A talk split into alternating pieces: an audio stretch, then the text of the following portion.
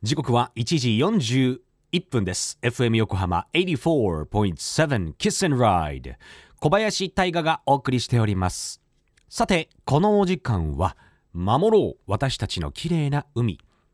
FM 横浜では世界共通の持続可能な開発目標 Sustainable Development Goals SDGs に取り組みながら14番目の目標海の豊かさを守ること海洋ゴミ問題に着目。海にまつわる情報を毎日お届けしております。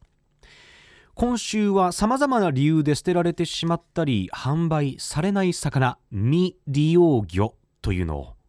利用されていない未利用魚を使った料理を提供しているもったいない食堂三浦海岸店をご紹介しております。こちらの定番は取れたてのお魚をさばいた刺身定食そして干物定食です。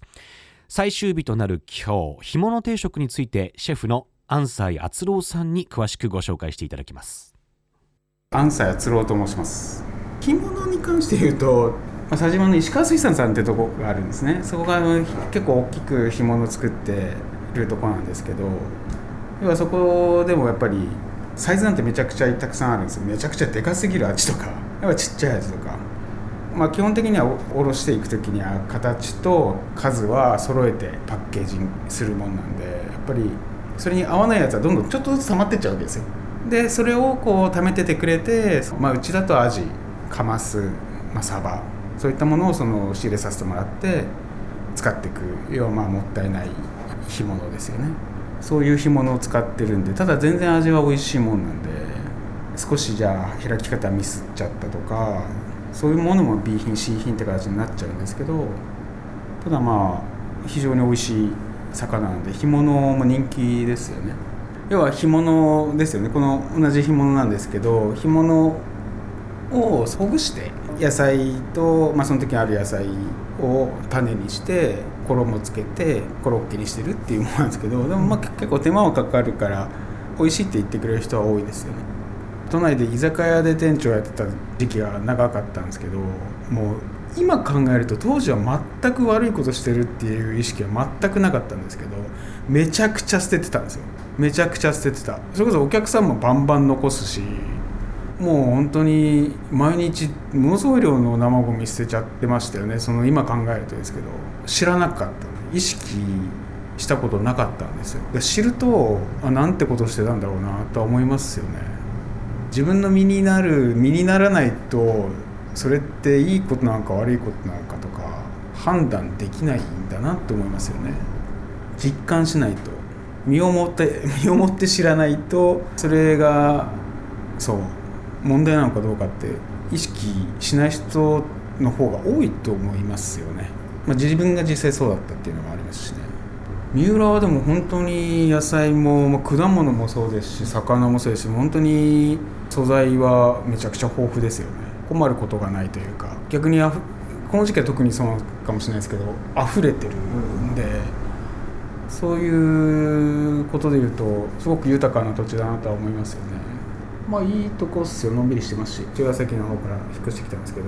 まあ、何が違うか、まあ、具体的に今思いつく感じだと、まあ、人との距離感っていうかが、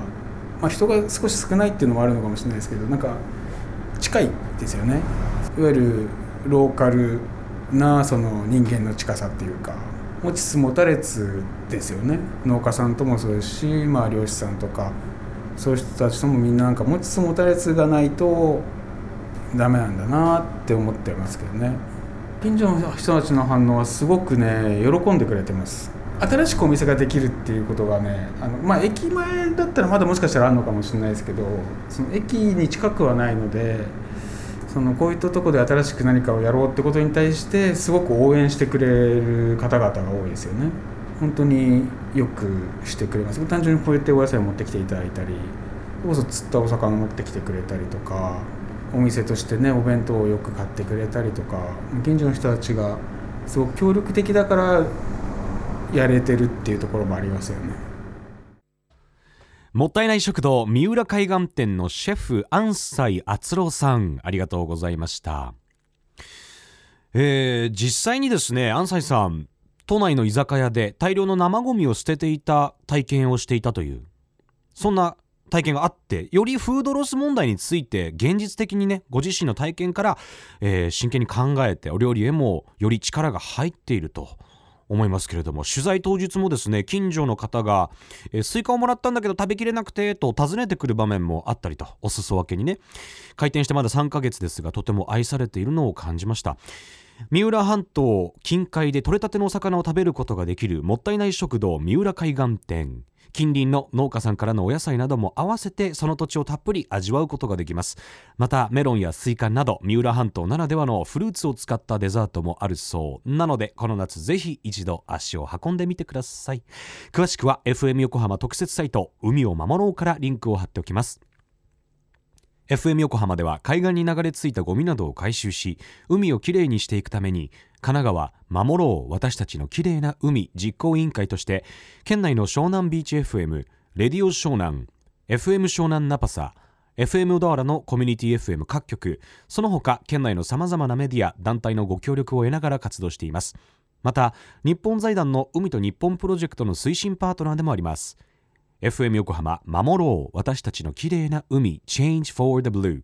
来週はワンハンドクリーンナップ鎌倉代表サハルさんのインタビューをお届けします。お楽しみに。